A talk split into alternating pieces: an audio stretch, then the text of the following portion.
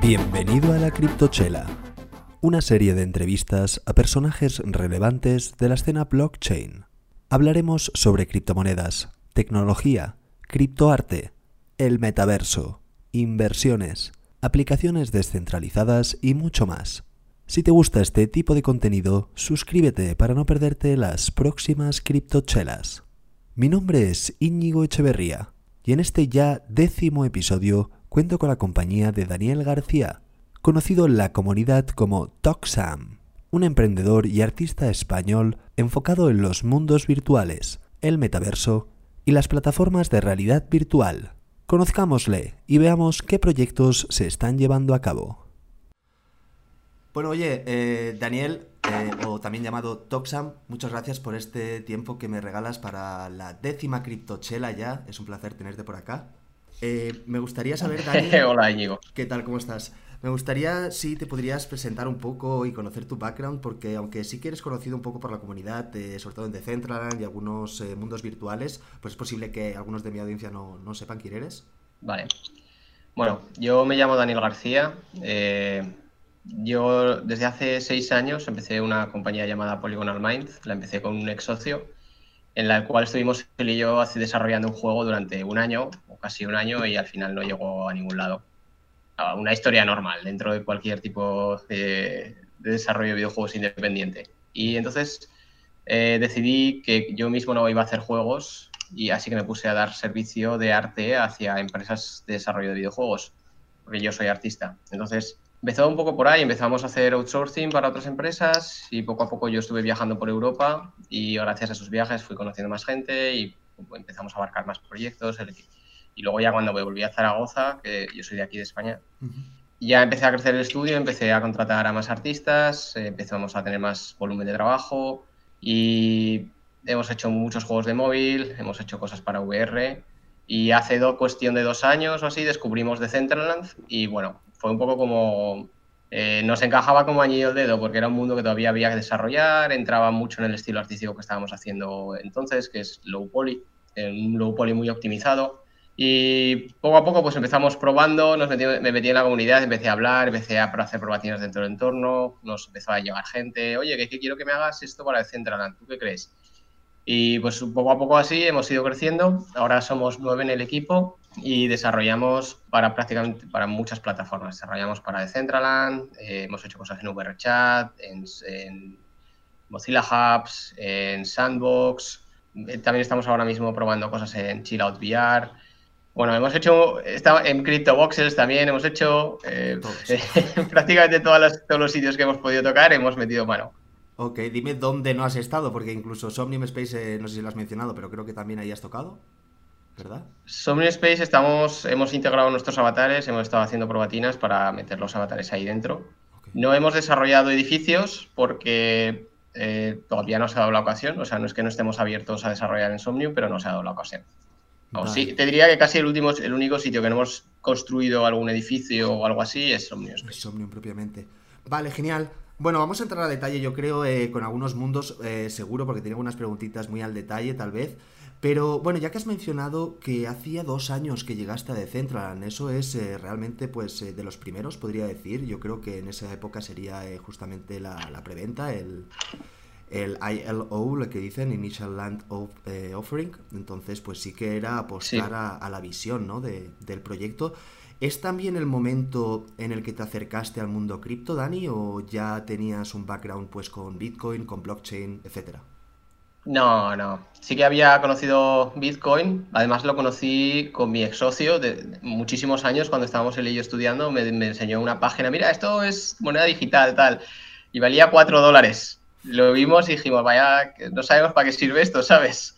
Y, pero nada, un poco más. Luego en 2017 lo típico, ¿no? Que todo el mundo empezó a comprar, este hype que se empezó a generar y todo el mundo empezó a meter algo de dinero, pero luego ya no, no, tocamos nada de cripto. O sea, yo realmente era totalmente ajeno a este mundo. Yo siempre he sido una persona que está dentro del mundo de los videojuegos, en una parte de desarrollo independiente, y, enfocada al VR también. O sea, pero cripto la verdad es que no habíamos tocado nada hasta que llegamos a Decentraland y fue como eh, muchos conceptos nuevos a la vez, no lo entendía muy bien en su momento porque no había, no, había, no había tierra, no había nada, o sea, simplemente te estaban vendiendo la localización donde ibas a tener tú la tierra.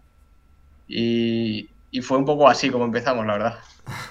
A la aventura. Y actualmente Polygonal Mind se ha enfocado ya a proyectos blockchain. Yo tengo entendido que no, ¿no? Porque como me has mencionado también un par de plataformas que diría que no tienen mucho de blockchain, como eh, VRChat y demás, son más de, VR. ¿Sí tenéis un foco muy destinado a, realidad virtual o vais a tener una tendencia hacia la tecnología blockchain o realmente no? ¿Le, le vais a picar a todo porque os interesa también? A ver, nosotros eh, no le hago ascos ni a la tecnología blockchain ni a la no tecnología blockchain, porque a veces cuando estás dentro de, este mundillo blockchain, todo el mundo es, que todo aquello que esté fuera parece como que se descarta automáticamente por completo. Y, y a mí no me, no me, gusta pensar así. Yo creo que todavía hay muchas cosas que hacer no blockchain, pero sí que nosotros ahora nos hemos enfocado a todo lo que viene siendo el metaverso. Igual que a principio de año todavía estamos desarrollando juegos móviles eh, para desarrollar el juego móvil, sacarlo en iOS, en Android y publicarlo e intentar hacer un poco de beneficio por ahí. Eso ya lo hemos descartado totalmente y nos hemos volcado ya en el tema eh, desarrollo de mundos virtuales, desarrollo de avatares y ya pues sí que en el tema blockchain, porque eh, desde que entré a Decentraland yo tenía ahí una cosa en la cabeza y era ¿por qué la gente está vendiendo tierras y no están vendiendo avatares? Y no lo entendía. Y entonces, pues bueno, al final hemos decidido, pues eso, cerrar nuestro foco de desarrollar videojuegos y ahora nos estamos centrando totalmente en el tiempo que tenemos libre o en el tiempo que cada vez más nos demanda, porque cada vez el, producto, proyecto está creciendo más, eh, hemos decidido enfocar hacia crear, hacia crear criptoavatars. Que criptoavatars sí que son avatares en, blockchain, además enfocados a realidad virtual, con interoperabilidad y bueno, toda la mandanga, vaya. De hecho, cuéntanos, eh, Dani, porque era la siguiente pregunta. Primero era Polygonal Mind, en qué estatus estábamos, pero yo justamente pues eh, ya introduje en el canal eh, Crypto Avatars porque era un gran proyecto. Sé que ha avanzado muchísimo desde que hice la review, que es hace pocas semanas. Justo me dijiste, oye, día siguiente o en una semana lanzamos 100 avatares. Y digo, mierda. Entonces, cuéntanos, ¿qué es una línea de Polygonal Mind o es otra ya proyecto loco que... Cuéntanos.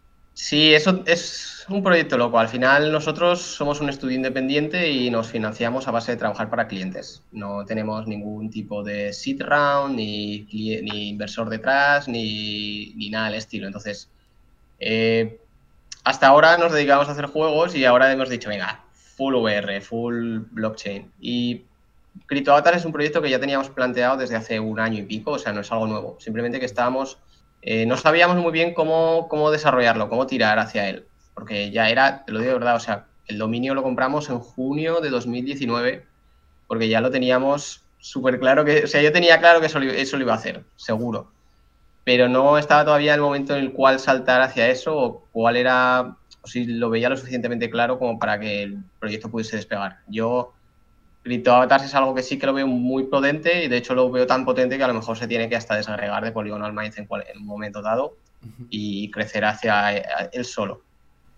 Es que es el, eh, un ámbito desatendido justamente de los mundos virtuales. Es con lo que decías, la Tierra ha sido el gran eh, FOMO porque al final los precios también reflejan eso en los distintos mundos, pero también están los NFTs de wearables, de las vestimentas. Pero justamente los avatares yo siempre los he visto como parte de la plataforma, como que te lo predestinan un poco.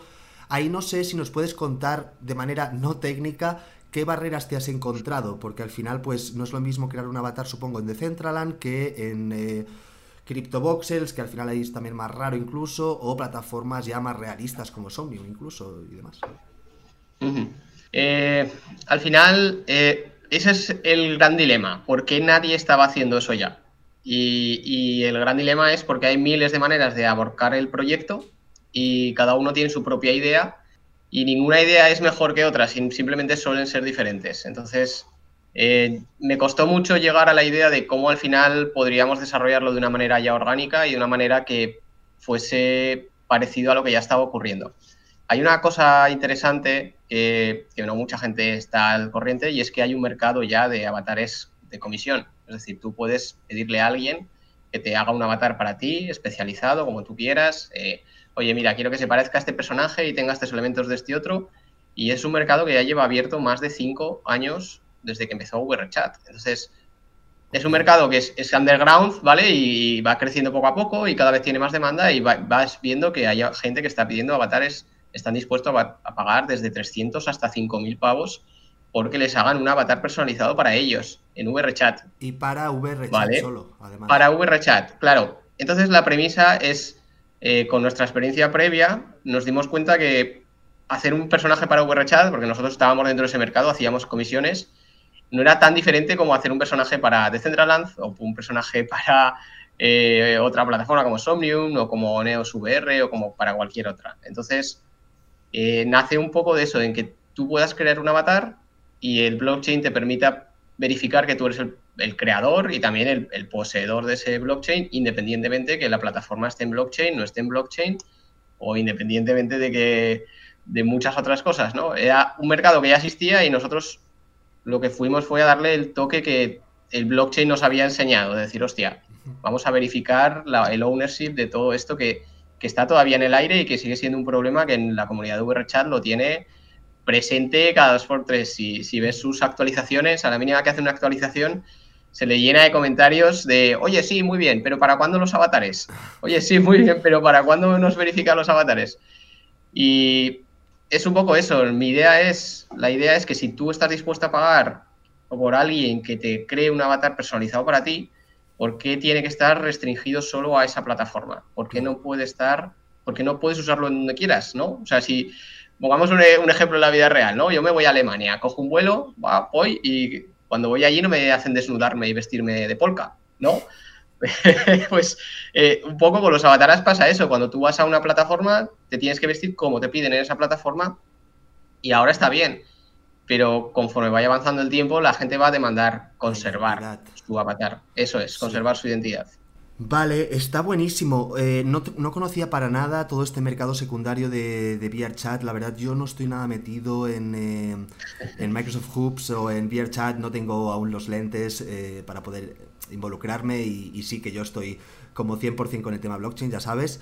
pero está súper interesante, entonces al fin y al cabo, pues ya viste una necesidad de mercado en ese sentido, incluso que se va a replicar en estos mundos virtuales que yo siento que están un poco más verdes, tal vez VRChat tiene como mayor audiencia, es porque sí que lo he visto en varios sitios, incluso youtubers eh, de estos mainstream. Entonces está, genial.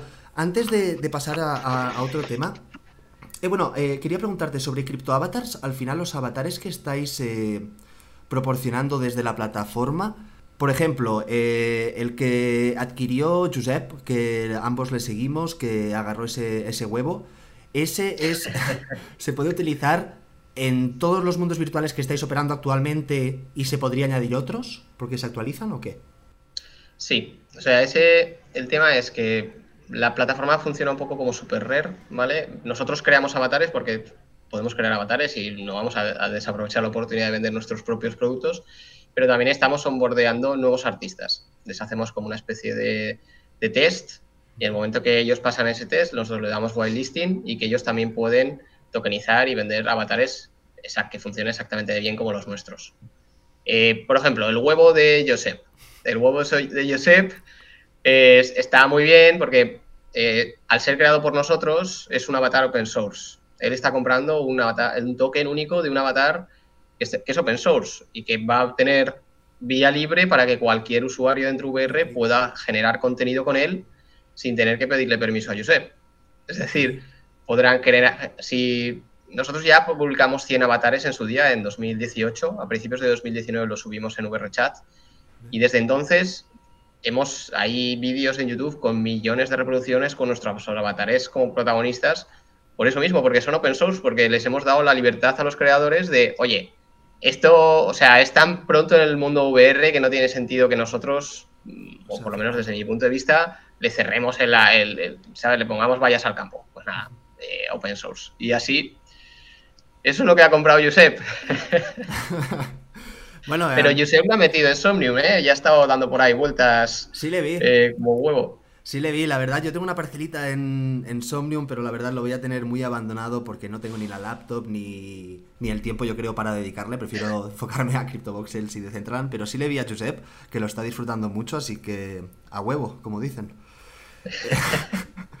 bueno, va. Eh, saltamos un poco de tema. Ya te quería preguntar algo tal vez un poco más genérico, ¿eh? Pero Estamos hablando de metaverso, eh, yo pues tengo mi idea porque pues estoy experimentando ciertas plataformas, pero al final eh, tal vez hay gente que nos está escuchando y, está pensando qué chingados estáis diciendo de, metaverso, de esto que es poesía o, o, que al final para ti, ¿cómo definirías el metaverso a una persona un poco más profana en esto? Mm. Hostia, eso es difícil. Eh, es difícil porque es reconocer que me muevo demasiado entre gente que ya habla mi mismo idioma, lo cual muchas veces es complicado. Pero si tuviese que describirlo, es, es un poco la evolución en 3D de lo que sería lo que utilizamos ahora como Internet. Entonces, cada sitio en el cual tú te puedas conectar con otra gente ya es prácticamente el metaverso. Ya lo estamos, o sea, realmente ya estamos dentro del metaverso. Lo que pasa es que las capas de realidad que visitamos suelen ser, pues, 2, d O sea, seguimos, seguimos estando en la, realidad, ¿no? Para mí el metaverso es la, la, ¿cómo decirlo? La ayerización sería, joder, eso es muy difícil, ¿no? Em, es, dividir, es dividir la realidad en capas, ¿no? O sea, cuando tú metes unas gafas, te metes en una realidad. Si cambias a otro mundo y te, te sale una, una pantalla de carga, esa es otra realidad.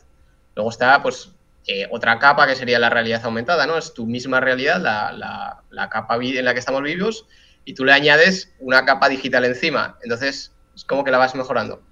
A mí me gusta comprenderlo por capas. Entonces, es, estás siempre en la realidad, pero estás viajando en diferentes capas de la misma. Es, es un poco complicado, ahora lo dejo un poco complejo. No, eh, has tenido un punto. Eh. Yo, por ejemplo, en la primera analogía siempre la tuve desde el principio, sobre todo con mi parcela de Centraland. Es como pues mira, esto es una intranet en cierta manera porque pues Decentraland es finito, ¿no? Tengo mis parcelas, pero al final pues yo tengo mi website aquí con mis plugins, que son el canvas de las NFTs, y me encanta. Y, luego sí, se acompleja, porque ya son las distintas realidades. Eh, para mí, pues sí que son plataformas que en cierta manera son una realidad per se, no simplemente es porque sea 3D, porque realmente puedes experimentar como si estuvieras eh, viviéndolo, pero de manera virtual, y es el poder mantener esa narrativa en todas las mismas plataformas, y ahí Crypto Avatars, por ejemplo, pues se juega un papel brutal. Pero bueno, está genial, eh, Dani, era para tener un pequeño sentimiento ahí de cómo lo definirías. vale, eh, entonces ya me has respondido esta pregunta, pero era justamente conocer en qué mundos virtuales estabas trabajando. Has mencionado a todos, simplemente alguno que no estuvieras trabajando propiamente. No hay, ¿no? Hombre, hay muchos, siempre hay muchos. Siempre hay sitios en los cuales salen nuevos y no, y no conocemos, ¿no? Pues sí que te diría que el, único que conocemos y no hemos construido es Insomnio Space. En el resto, más o menos, eh, hemos podido pues, crear cosas o hemos, o hemos tenido acceso a tierra. He de reconocer que en Decentraland hemos sido afortunados. Hemos encontrado gente que ha estado dispuesta a sustanciar su desarrollo y darnos acceso a muchísimas tierras. Y si no llega a ser por esa gente, no estaríamos tan involucrados dentro de, Decentraland como lo estamos ahora. En Sandbox nos ha pasado un poco parecido. Hemos podido entrar dentro de su programa. Hemos, ya estamos desarrollando un juego allí que se llama The para ellos. No sé, siempre, ya te digo, para mí todas las plataformas son igual de válidas, creo que cada una representa un segmento distinto de la población, igual que cada plataforma de social media representa un porcentaje distinto de la población, ¿no? Pues no encontrarás lo mismo en TikTok que en Facebook, pues no encontrarás lo mismo en Somnium que en Decentraland o que en VRChat. Son espectros totalmente distintos cada uno de la población. Entonces, eso es, intento estar en los máximos posibles. Evidentemente es casi imposible estar a todo. ¿no? Bueno, y dentro de poco saldrá Facebook Horizon, a ver qué es lo que dejan o qué es lo que no dejan hacer ahí, que eso también es otro tema que estamos todos como muy pendientes a ver qué pasa. Facebook Horizon era eh, plataforma virtual de Facebook, no, no estoy tan metido ahí. Sí. Si nos puedes contar un poco. Va a ser Facebook Horizon, por lo que han dejado caer, va a ser una mezcla entre Rec Room y VRChat, pero bajo la marca de Facebook. Lo más probable, no han puesto mucho más, pero vamos, ya me puedo imaginar login with Facebook, te haces el avatar, ya se sabe que los avatares no tienen piernas, que van a ser como personajes flotando. Y pues bueno, podrás ver tus amigos de Facebook, supongo, podrás interactuar con cosas así. Entonces, a ver, no hay que, quiero decir, hay que estar atento qué es lo que hace Facebook porque aunque no sea blockchain, aunque no sea NFT, va a tener una adopción muy grande. Es más, eh, Facebook no se volvió el dueño de Oculus recientemente. Sí, sí, no, y hace poco hicieron una jugarreta que a la gente no le sentó muy bien, era algo que te podías prever desde, desde el día que compraron Oculus, y es que a partir de dentro de un par de años, toda cuenta Oculus tendrá que ser eh, upgradeada a una cuenta de Facebook, o si no dejará de funcionar en Oculus. Entonces será obligatorio. Eso es. Necesitarás utilizar Facebook para poder entrar con Oculus Quest. Estaba claro que te, que te esperabas, que te podías registrar con Twitter o qué. a ver, era algo que dijeron que no iba a suceder, ah. pero que estaba claro que iba a suceder. O sea, es que eso era como no esperar que eso iba a pasar, eh, era ser una persona muy confiada. Sí, sí, sí, muy inocente, porque pues al final es como trabajan, también tienen su cripto ahí manejándola. Eso pues es, eso es. Es tenerlo en el radar a Facebook sin duda, o sea, en fin, vale, perfecto. Pues eh, saltamos un poco de tema eh, para alejarnos un poco de metaverso y ampliarnos un poco más a, la escena de NFT. Porque sí sabes que en mi canal pues platico no solamente de mundos virtuales, de criptoarte, que, sabe, que también sé que estás metido, de criptocoleccionables, activos de, en los videojuegos, es decir, pues blockchain games y demás.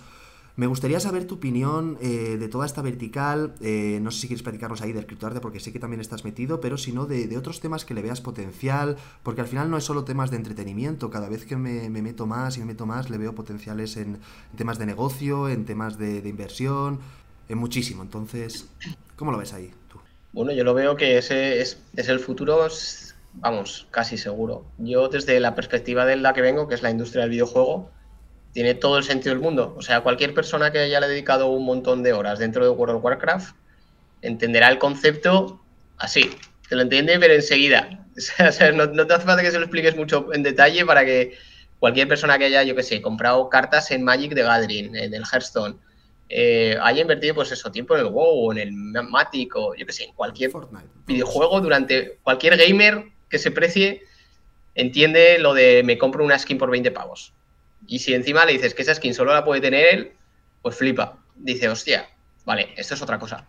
Y si encima le dices que da igual que Blizzard se cabre y te mañana te cambie las normas del juego, que tú todavía tienes y mantienes tu carta, pues entonces flipa el doble, dice, hostia, ¿y esto por qué no lo estás haciendo las empresas? ¿no? Y, y claro, pues les explicas pues que no lo están haciendo, primero pues porque las empresas grandes siempre van muy despacio, o sea, siempre que yo soy un poco respetuoso con esas cosas, ¿vale? Siempre creo que las empresas grandes, a lo mejor muchas, tienen buena intención, pero al ser grandes van muy despacio y todo este tipo de adopción de tecnologías nuevas la van a adoptar pues los últimos. Siempre va a haber empresas más chiquititas que prueben, que fracasen y luego llegarán las otras, los comprarán por encima o harán lo que tengan que hacer para ponerse al día.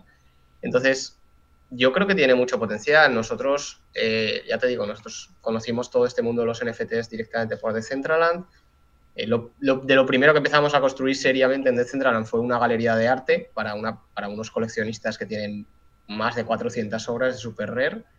Y, y, claro, yo al principio no lo entendía, no te va a engañar. O sea, tú veías eso y dices, vale, ¿por qué invierte en esto? ¿Y por qué? ¿Sabes? Porque es muy raro que te venga un tío y te diga, oye, es que quiero construir una galería de arte en Decentraland y estoy gastando 70 pavos en un GIF. Claro, de primeras no lo entiendes, pero luego ya empiezas a desgranar y dices, vale, pero es que este GIF, aunque lo pueda ver todo el mundo, solo le pertenece a este tipo. Basta que este GIF se haga famoso para que se revalúe y que haya alguien que lo quiera tener de verdad. Si esto lo llevas a, yo que sé, al World of Warcraft, te sale una espada de estas super legendarias y solo la pueden tener 10 jugadores en todo el juego. De una temporada. Eso vale muchísimo, eso vale muchísimo. Es que eso tiene un valor incalculable para alguien que le mete tantas horas dentro de ese mundo virtual. Entonces, yo, para mí, representa el futuro de las cosas que puedes tener eh, ya digitales. Y yo, yo creo que ya empezaremos a ver también NFTs que se correlacionan con cosas de la vida real.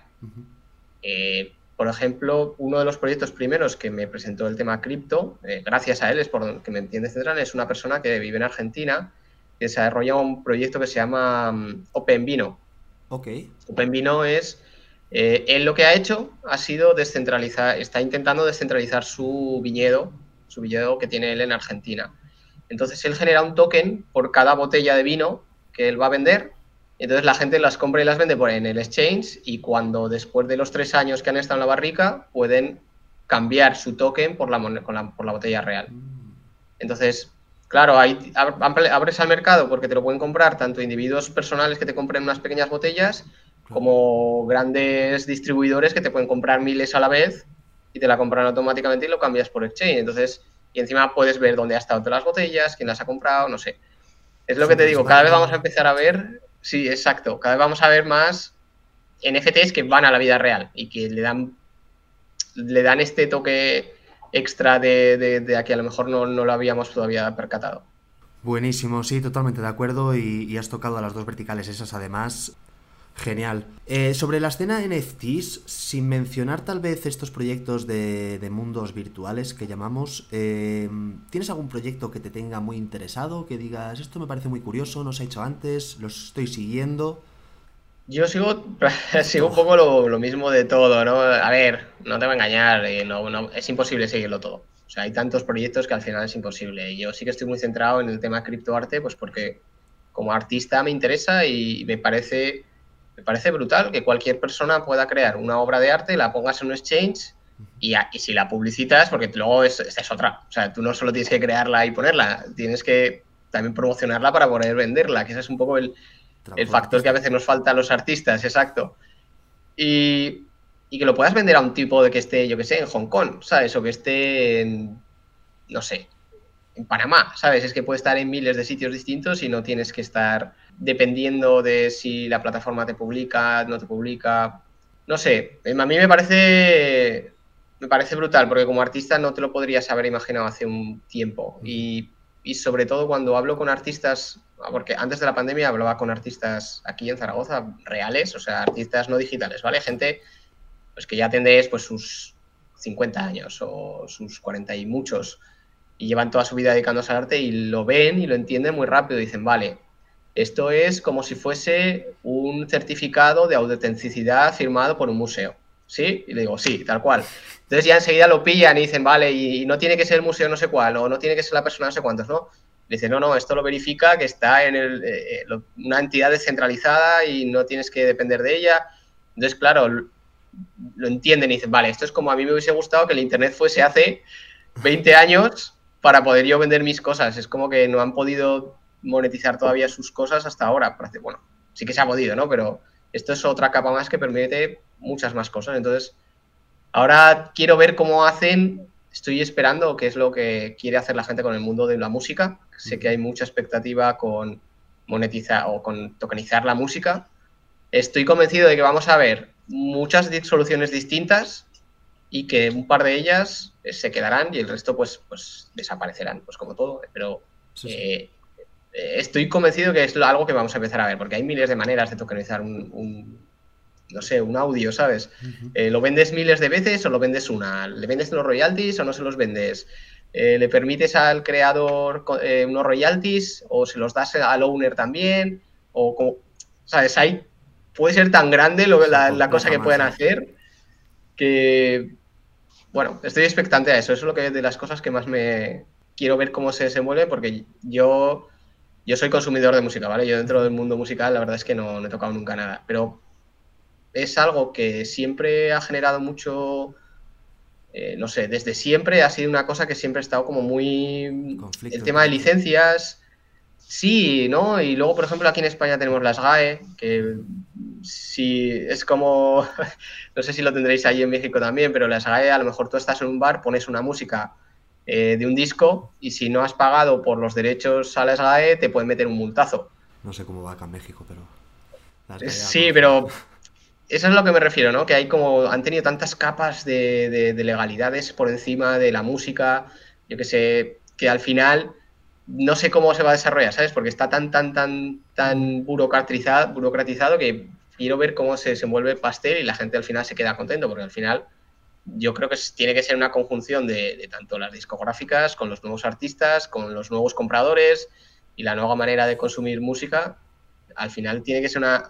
En el medio de todo sacaremos la solución. Lo que pasa es que no sé cuánto falta para llegar hasta ahí. Y el agregar tal vez un extra de decir... Eh, ¿Por qué me sale la cuenta tener un NFT de audio de tener la cuenta de Spotify Premium donde vas a poder escuchar la música? Al menos que sea una pieza muy única que no vas a poder acceder a en esas plataformas, ¿no? Entonces, porque sí he visto también experimentos, como decías, con la música y también estoy curioso, pero aún no he visto nada que digas, hostia, esto es muy revolucionario, ¿no? Entonces... Eso es, eso es lo que me pasa a mí. Órale, pues veremos a ver qué tal, cómo evoluciona. Súper bueno el punto este para que la gente vaya investigando. Quería preguntarte ya, saltando de NFTs, ¿cómo ves tú también, desde, estando desde España, que también las necesidades a veces son diferentes? ¿Cuáles crees que son para ti los principales casos de uso o el más evidente de las criptomonedas? Bueno, eh, el número uno y el que más le daría es que puedes hacer transacciones instantáneas sin permiso de nadie. Nosotros, Polygonal Mind, no tiene ni un solo cliente español. Todos los clientes que tenemos son americanos, ingleses, franceses, checos, eh, japoneses, coreanos, de todo el mundo. Entonces, yo tengo que tratar con ellos y tengo que hacer transferencias continuamente. Y, hasta ahora estábamos usando PayPal, estábamos usando Pioneer, eh, estamos usando transferencias bancarias, pero todos estos, eh, estos métodos tienen pues tiene problemas, ¿no? Por ejemplo, si haces una transferencia bancaria, ya te esperas de que la transferencia no se va a hacer eh, real hasta dentro de dos, tres días y encima el banco te va a cobrar un, porcentaje de transformar de dólares a euros. Te lo esperas. O sea, tiene, sabes que eso va a suceder. Si lo haces con PayPal, pues eh, vale, la transferencia va a ser instantánea o va a ser pseudo instantánea, pero también se van a llevar un porcentaje tuyo a la hora de, transferir o de convertir esas monedas a, tu, a euros. Ya no solo eso, sino que a veces PayPal, bueno, tiene sus cosillas. Eh, luego Pioneer es como PayPal, pero te cobran menos, menos porcentaje, pero le pasa como al banco, que te, pide un par de días hasta que te confirman y te pasan el dinero. Entonces, el cripto te quita todos estos problemas. Vale, yo te pago, te pago en, USDC, o te pago en una stablecoin, o te pago, yo qué sé, yo te voy a hacer dinero. Nosotros cobramos bastante con, este, con stablecoins, que nos paguen en precio dólar y luego ya me encargo yo en pasarlo a euros o hacer lo que tenga que hacer. Pero, pero me, lo, me lo hacen instantáneo, me pasan el TX y a los minutos está confirmado. Yo no tengo que estar esperando a ver si la cuenta del banco te espera el correo que me tiene que llegar. O sea, te da esa inmediatez de poder negociar y poder tener una transferencia automática. Y yo creo que eso es lo que todavía no, no está muy integrado, o sea, no se da cuenta la gente que es, puedes, puedes utilizar cripto como medio de, trans, de cambiar monedas por otras, o, que yo te envíe a ti dinero y que antes de que termine esta conversación ya lo tengas y te lo puedas gastar en donde quieras, ¿sabes? Y no, no he tenido que decirle al banco nada, ni, ni, a nadie le he tenido que pedir permiso. Y, eso es lo que todavía creo que la gente no se entiende, ¿no? Y, que no tienes por qué conservar tu dinero en Bitcoin, que lo puedes meter en Bitcoin, lo pasas lo, y luego lo transformas en dólares o en pesos o lo que te dé la gana y ya está, y utilizas la tecnología como transferencia pura y dura. Y eso es el potencial más pepino que tiene y parece que como el que más no está todavía la gente concienciada de eso. Brutal, totalmente de acuerdo. Así que, Chapo, sobre esto. ¿Cómo ves la escena NFT y blockchain en España? Uf, eh, o sea, no te voy a decir mal, yo la veo que no hay, o sea, no, no existe. Eh, si ya en la escena del videojuego es muy, muy, muy precaria, la escena del VR está muy early también, el blockchain en general en España está muy verde, muy verdísimo, no se entiende. Eh, ya este nicho de los nichos de los nichos ya es todavía, pues todavía más. A ver, hay gente, ¿no? sé que hay gente, muchos desarrolladores de, de Central son españoles. Eh, ¿Qué es lo que más me sorprende? Que hay tanta gente de, de hispanohablantes, ¿sabes? Que en todo el tema blockchain, cripto y demás, que yo cuando me metí me pensaba por lo, típico, ¿no? Que serían todo americanos y japoneses y algún que otro de inglés, pero no, no, hay bastante comunidad hispanohablante, que lo cual es muy... A mí me sorprende mucho, me gusta mucho, pero en España todavía falta mucho. Si yo, por ejemplo, ahora estamos, estoy haciendo entrevistas a nuevos artistas por si el año que viene tenemos que crecer más. Y los últimos artistas que han entrado les he tenido que enseñar todo, les he tenido que enseñar qué es un NFT, qué es el blockchain, eh, por, qué lo, por, qué tiene valor, por qué no sé qué. Y, les cuesta comprenderlo. La, te dicen que sí, ¿vale? Porque claro, quieren entrar a trabajar y dicen, sí, sí, claro, sí, sí, sí, sí. Pero se, se nota que les cuesta dos, tres semanas hasta que ya entienden el concepto de todo y dos, tres semanas intensivas, porque claro, aquí solo hablamos de eso. Entonces, eh, después de estar escuchando tanto tiempo, luego van a su casa, investigan un poco, se, educan un poquito y al final lo acaban entendiendo. Entonces, hasta para los que estamos trabajando en esto es muy nuevo. En España está que, tenemos la población como la tenemos, que son todo viejetes, pues vamos a estar jodidos. ¿eh? creo, que va, creo que va a costar, creo que va a costar adaptarlo, vaya. Sí, sí, sí, los jóvenes tampoco están en esas. Eh, yo también lo platicaba, pues al final estando en México ahora, pues me doy cuenta un poco, ¿no? De que al final cuando en España estás, eh, tal vez no tienes esos problemas, pues eh, financieros, sociales, tal vez, y en cambio, pues te metes en algunos países acá y realmente, pues si mantienen su, su, valor en su moneda es mucho más riesgoso a tener cualquier stable, cualquier cosa. Así que eso es una necesidad. Así que no, estoy totalmente de acuerdo. También estuvimos hablando con Javier Arres eh, en busca de también algunos otros artistas y, demás, y al final son pocos, ¿no? Entonces eh, es importante. Pues bueno, hacer ruido, al menos ahí estamos, poco a poco. Sí, sí, yo creo que se conseguirá, ¿eh? y, no dudo que, que, haya más y que cada vez haya más gente que sea consciente de esto, porque gracias a... Lo bueno de todo esto es que va muy ligado al tema Bitcoin, cripto en general. Entonces, lleva a la gente a preguntarse, ¿no? En las últimas semanas, ¿no? Con este bull run que estamos empezando a ver, ¿no? De Bitcoin, cada vez nos pregunta más amigos, oye, ¿y esto de Bitcoin cómo funciona? Oye, ¿y esto que te llevo viendo tuiteando o te viendo llevo poniendo cosas en WhatsApp meses sobre cripto pero ahora, ahora y no tengo ni idea de lo que es, pero ahora me interesa, ¿sabes? Y poco a poco con ese pequeño interés de, de ver que como que se pierden algo, ¿sabes? Es fumo, fumo puro y duro que está... Entonces, creo que va a ser bueno porque va a hacer que la gente también se eduque sobre el tema. Y, gente que jamás me habría pensado que me preguntaría por cripto me está preguntando, entonces, o nos está preguntando en general. Entonces, eh, yo creo que va a ser poco a poco, ¿eh? y sobre todo la gente joven está espabilándose bastante y, y esperemos que crezca, vamos. Sería buenísimo que creciese. Pues sí, y también igual el año que viene se vienen épocas un poco duras, así que también la gente tendrá que espabilar, como dices. Yo realmente a veces eh, sí veo totalmente la relación con Bitcoin y cripto, porque obviamente va de eso, pero eh, al final cuando realmente me, acabé de meter en el rabbit hole de los NFTs y todo esto, fue justamente descubrir Decentraland y ver el potencial que tenía y comenzar a entender el tema de propiedad de la parcela y demás. Obviamente habiendo conocido Bitcoin en un principio. Si no tienes Bitcoin en una referencia, pues igual te sale más extraño todavía. Así que. Bueno, ¿cuáles son los próximos planes para Toxam, Polygonal Mine, Crypto Avatars? ¿Algo que puedas mencionar? Que esté ahí fresquito. Vale, eh, para final de año vamos a estar en un evento de realidad virtual en, en VRChat.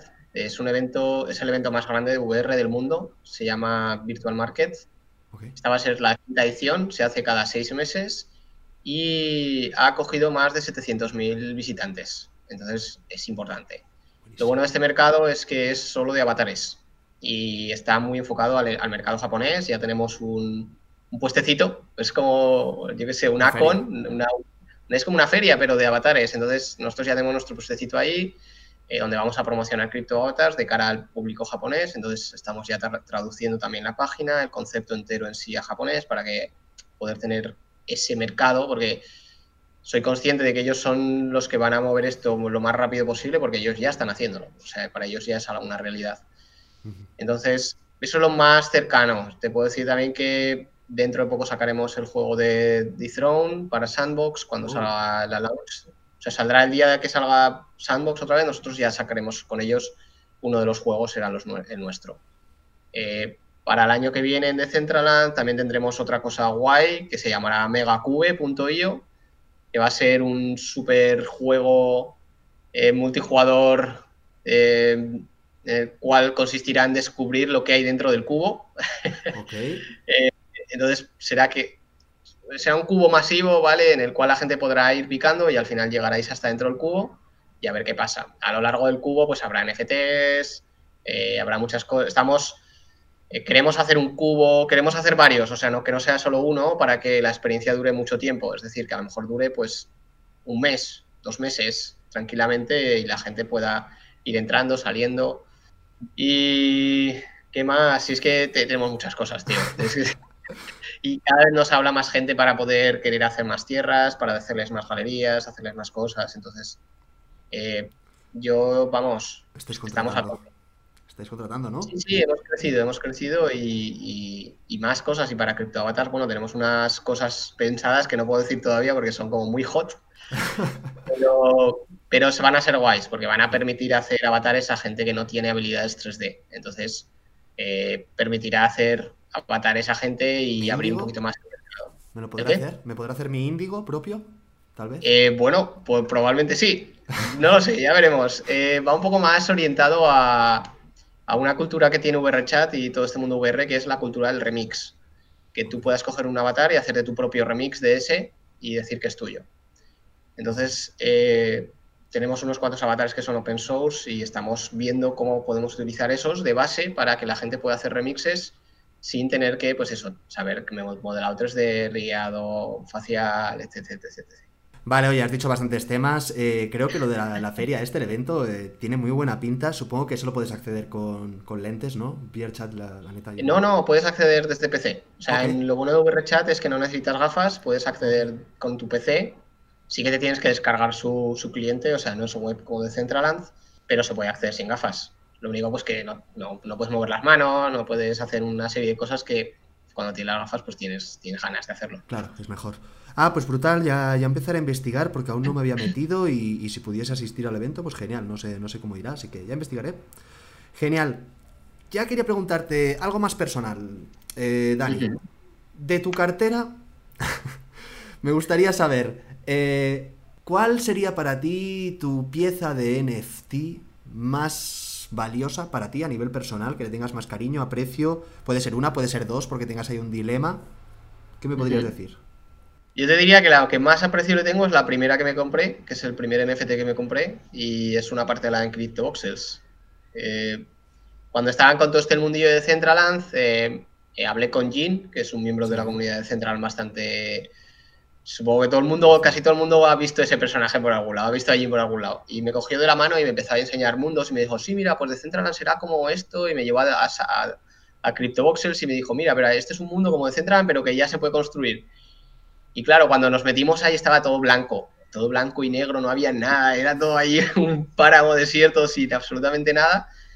Y, y ha sido muy curioso durante los últimos dos años ver cómo alrededor de lo que yo me había comprado muy barato, porque entonces costaban muy baratas, creo que me gasté 80 euros o algo así en, la parcela que... ¿En qué barrio? Claro, en Makers, está en el centro casi. Joder. Y claro, has visto como todo alrededor se ha ido haciendo, otros han ido comprando, han ido sacando más distritos y más distritos.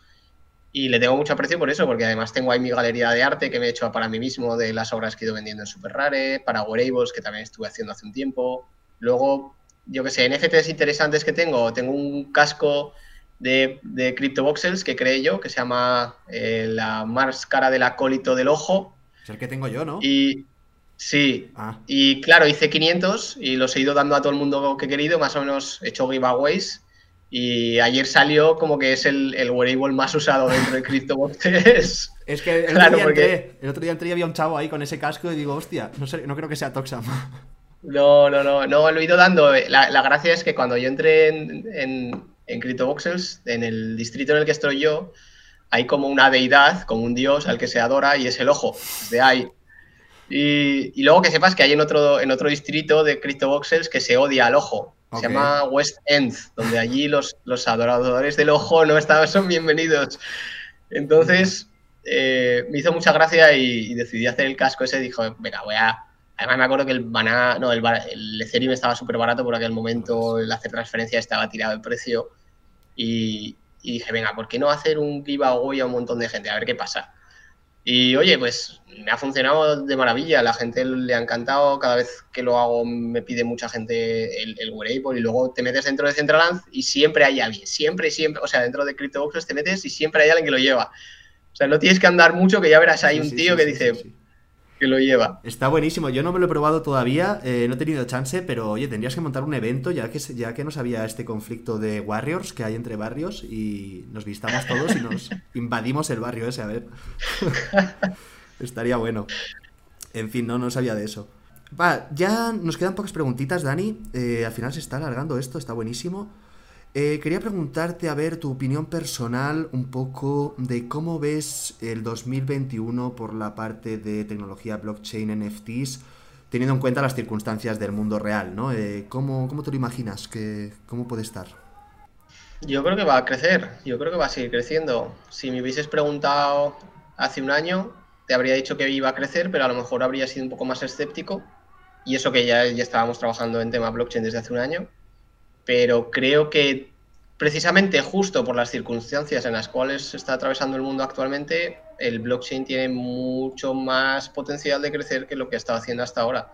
Porque eh, el dólar, no lo sé, a lo mejor me, me, patino, ¿vale? Pero parece que se va a despreciar un poquito. Eh, hay otras monedas, como el peso argentino, que ya eh, llevan colina abajo sin parar mucho tiempo. El euro, no sé qué le va a pasar.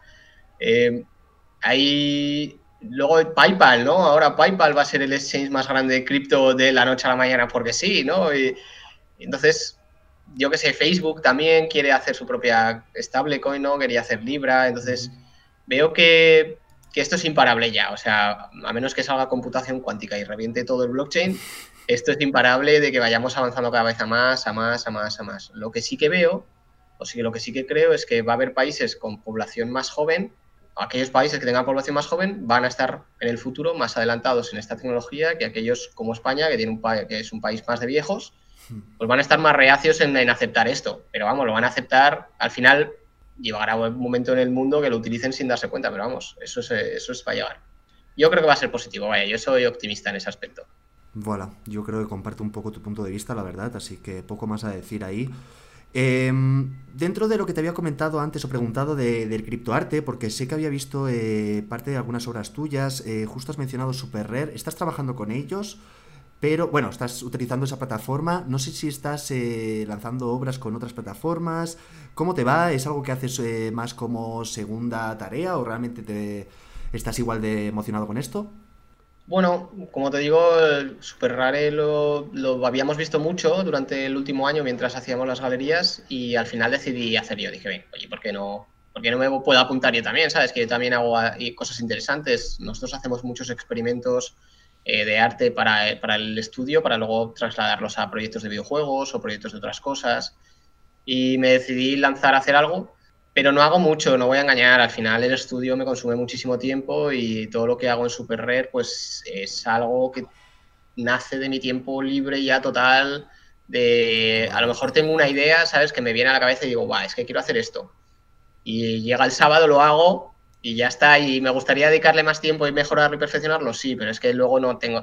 Realmente el estudio me consume lo suficiente como para que no pueda dedicarme full time. Entonces, para mí es un poco una manera de vender cosas, creaciones, experimentar y, ponerlo en un sitio que más o menos sé que tiene un poco de bagaje de, está bien, ¿no? que es una, una, buena galería. Pero no es el único sitio. también he minteado cosas en Mindbase, hemos minteado también cosas en Rarible. Entonces, bueno, OpenSea lo he utilizado, ahí que diga, eh, Super Rare lo he utilizado para obras así más únicas, que a lo mejor quería solamente hacer una. Y Rarible pues lo he utilizado para cosas que pues me ha dado más igual hacer 500 o 100 o 10 o lo que fuese, ¿no? Más, un poco más variado, vaya. Vale. Eh, ¿Todo Ethereum por eso? Sí, sí, sí, sí. Eh, no, la razón es que usábamos Ethereum todos, ¿no? Todo el día, entonces sí que me hubiese gustado probar Wax. Hubo un momento que casi lo pruebo porque estuve eh, un buen par de días, tres que tenía bastante tiempo libre y me quería haber probado Wax, pero al final no, no, tuve la ocasión. He leído que está bastante guay a la hora de, poder crear tus NFTs, es bastante fácil y rápido, pero no me quedó muy claro dónde estaba el wallet, ni... Y al final hay varias... Hay muchos blockchains ¿no? que también admiten hacer NFTs y cosas así, pero al final, joder, mm, no todos tienen como un MetaMask, ¿sabes? Una opción de MetaMask, te la instalas en tu browser y eso te, hace, te abre las puertas a todo. Entonces, si no puedo saltar esa barrera en, el primer día o no encuentro cómo hacer eso en el primer día, mi, atención se pierde totalmente porque te vienen otras, te vienen otras cosas. Es que es imposible. También la audiencia creo que es un factor muy importante. En Ethereum pues está todo Dios eh, participando en DeFi y demás. Wax yo sí participo en ella, me gusta, eh, porque es que es muy sencillo. Tienes la Wax Cloud eh, que te conectas con Facebook, los NFTs no pagas transacciones para nada. Eh, pero bueno, eso también quita, puede ser un poco el valor, no lo sé, porque a veces la percepción cuando uno paga nada es como un poco relativo. Así que yo estoy al, atento a ver cómo evoluciona Wax, pero, pero sí, entiendo, entiendo el punto. ¿Tú crees, eh, es un pensamiento que he tenido, Dani, eh, sobre los mundos virtuales, o al menos me lo han expuesto también? ¿Tú crees que en unos años vaya a priorizar o vaya a a quedarse con el reinado de los mundos virtuales una plataforma y que los demás van a quedar un poco en un segundo plano? ¿O realmente es lo que decías, que al final cada uno ataca como una vertiente y, al final es como las redes sociales, ¿no? Cada uno tiene su público y es más así, ¿no? Eso es.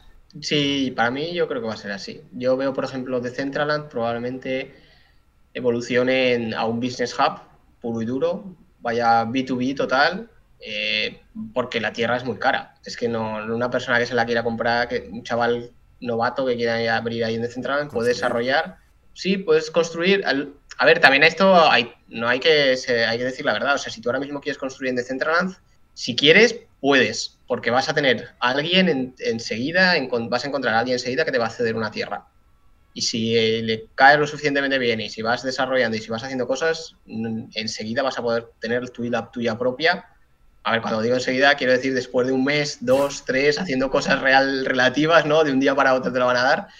Pero es cuestión de ir ganándote la confianza si, si empiezas de cero, ¿vale? Si tienes ya pues tu dinero, pues sí que puedes pues, invertir ya directamente y empezar a desarrollar.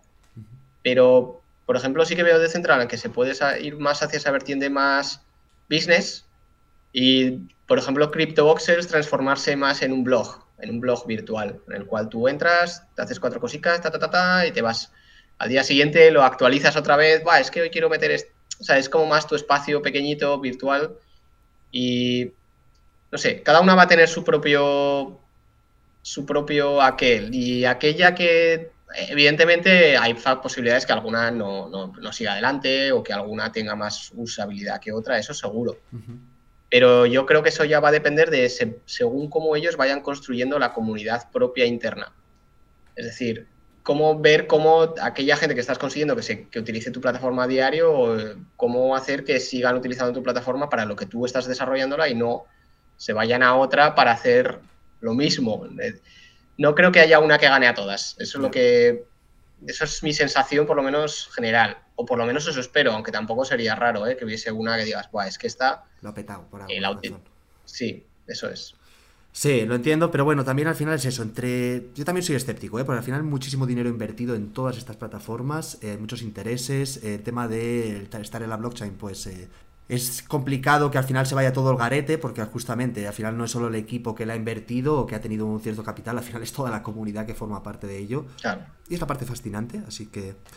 Y un poco en relación, ¿qué barreras crees que encuentra la gente, las principales barreras para acceder a estos mundos virtuales? que podríamos corregir? Vale. Eh, bueno, la primera barrera es la necesidad de una cartera, pero ya se está empezando a resolucionar, ¿no? Por ejemplo, CryptoVoxels puedes entrar sin necesidad de tener Metamask y ya en Decentraland también puedes hacerlo. Entonces, eh, probablemente tú como tienes ya Metamask te lo pide, ¿vale? Pero si tú entras desde un browser que no tiene Metamask, no te pide acceso con Metamask, ¿vale? Te admite automáticamente.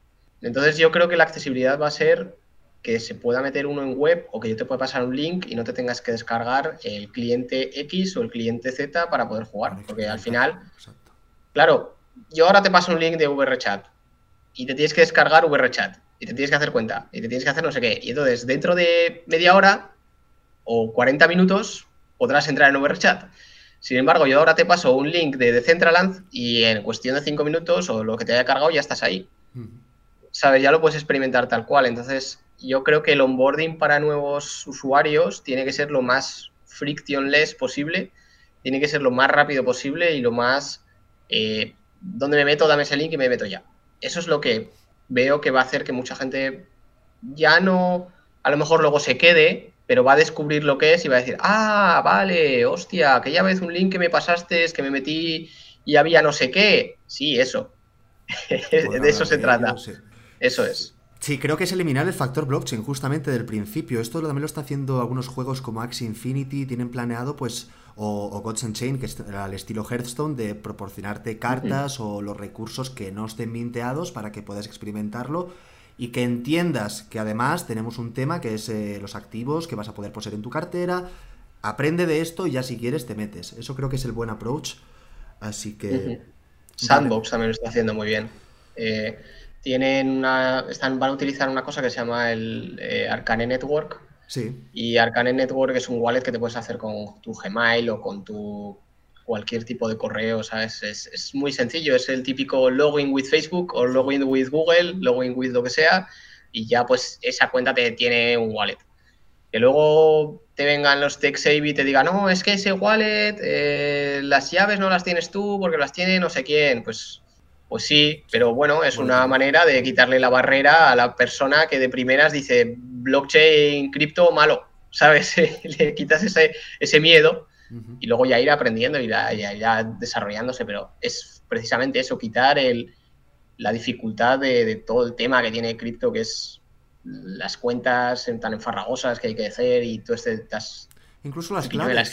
Incluso las claves eso es, eso es. puede ser un problema porque lo pierdes y si te has gastado 400 dólares en algo, ya valió, ¿sabes? Eh, sí, sí, sí, tal cual. cuidado. Arcane Network lo descubrí también porque Skyweaver, otro juego de cartas que estoy pendiente, eh, lo va a utilizar también. Y bueno, como aún están en una alfa rara que no, no tienen nada de economía montada, Brutal, va, pues eh, tenía una pregunta más, eh, esa me la salto, voy a por la última y ya saltamos al, top 5 porque nos hemos ido alargando, pero Dale, esta última, Dani, es un poco reflexión también, un poco de clarividencia.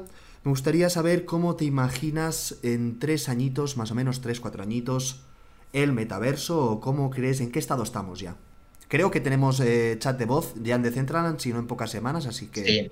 Sí, el chatbot es algo que va a pasar. Yo soy un poco escéptico porque no me parece la feature definitiva, me parece una feature normalita, ¿vale? Porque al final, si estamos tú y yo ahora mismo hablando y estamos jugando de Central, si me voy siete tierras más adelante, eh, con el chatbot no, no podemos hablar. Entonces vamos a tener que utilizar, vamos a tener que utilizar un, un, tercero como Discord o como lo que sea, ¿no? Pero sí que veo que va a avanzar muchísimo. Sí que veo que probablemente dentro de tres años veremos más spin-offs eh, estilo Mozilla Hubs, porque sé que ya hay empresas que están desarrollando como su propio Mozilla Hubs para tener su propio, eh, pues al final, esto de tener un espacio virtual va a ser como tener una página web, todo el mundo lo va a tener, o sea, todas las empresas van a querer uno y va a haber eh, empresas que prefabriquen eh, pues igual que está Webly o que está Wix, pues existirá lo que sea, pero de metaverso, ¿no? Y te podrás crear tu propio espacio virtual eh, de tiendas o, lo que a ti te apetezca. Entonces, yo creo que va a crecer, va a haber mucha más usabilidad, veremos las Quest 3 o lo que sea que se nos saque Facebook de, de VR, veremos que cada vez haya más gente que tenga casco, si sigue la pandemia, que no lo descarto, a ver, espero que en tres años no, ¿no? Que ya nos hayamos quitado en medio, pero pero sí que el año que viene lo veo que podría tranquilamente pegarse todo el año también con, el tema del COVID, pues se va a utilizar más. Es que yo lo veo cada vez más, más, más. Realmente yo siempre he sido muy partidario de esto y hasta hace hasta que no empezó la pandemia parece que el resto del mundo se la soplaba, ¿no? no le daba interés. Entonces ha acelerado todo este proceso y vamos, vamos de cabeza. Pues así es como lo veo yo, vaya. Estoy seguro que tuviste la evolución, sobre todo de este año, porque yo pues sí que me, metí sobre todo 100% desde la pandemia justamente, pero tú estando desde hace dos años, estoy seguro. Pues nada, Dani, vamos a saltar a las cinco últimas, las cinco cortitas, si te parece bien. Estas eh, son las cinco preguntas que siempre hago. Eh, quiero que me preguntes o una u otra, es un tema binario. Así que vamos. ¿Bitcoin o Ethereum? Ethereum. ¿Por qué me dirías Ethereum? Ahí ya te añado. Vale, porque te permite hacer smart contracts y Bitcoin no. Bitcoin está anticuadilla en ese aspecto.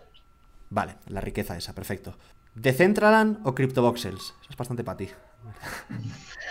¿Papá o mamá? Papá o mamá. Eh, te voy a decir Decentraland, porque te permite hacer más cosas que lo que te permite hacer CryptoVoxels. Es más difícil, pero tienes más potencial de creación. Brutal. Vale, esta también yo creo que esta sí que te la sabes muy bien porque muchos invitados la verdad no, conocen tantos proyectos NFTs, pero siempre digo CryptoKitties o CryptoPunks.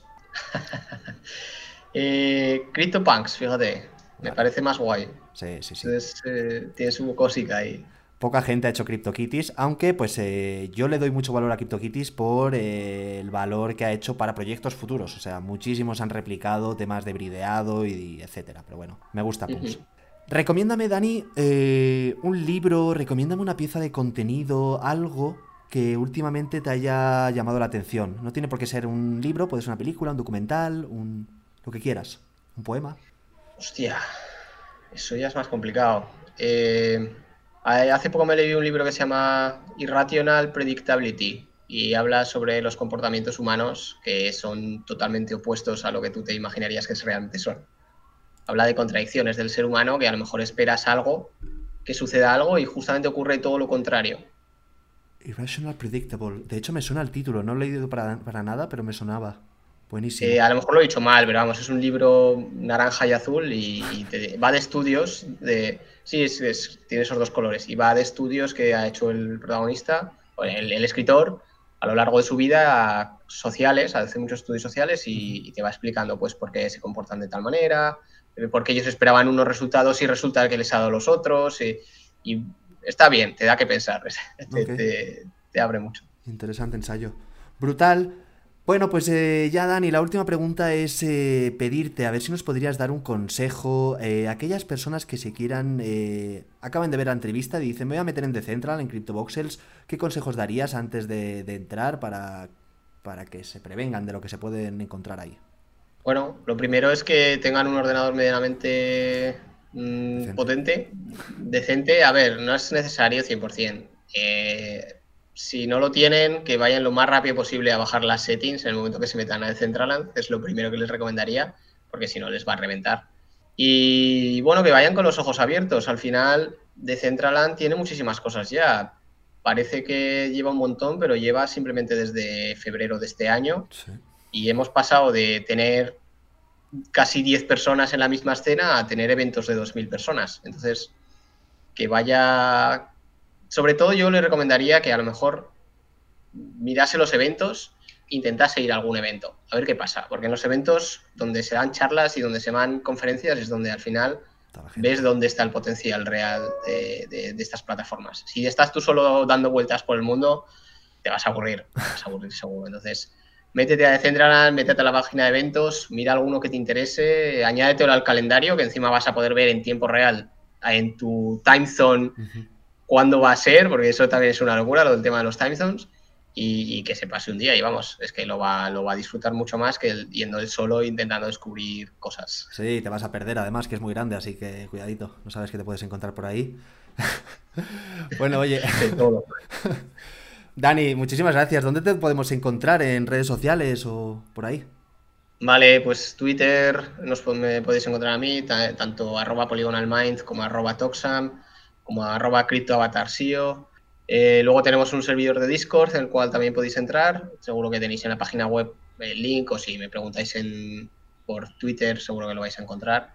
Eh, pero vamos, sí, sobre todo Twitter y Discord es donde estoy todo el día. Es, eso es lo, que más me consume el día. Bueno, oye, pues eh, de nuevo, Dani, muchísimas gracias por tu tiempo. Ha sido súper valioso esto, así que nos vemos pronto. Igualmente, ha sido un placer. Un abrazo, Dani. Chao, chao. Hasta luego. Thank you.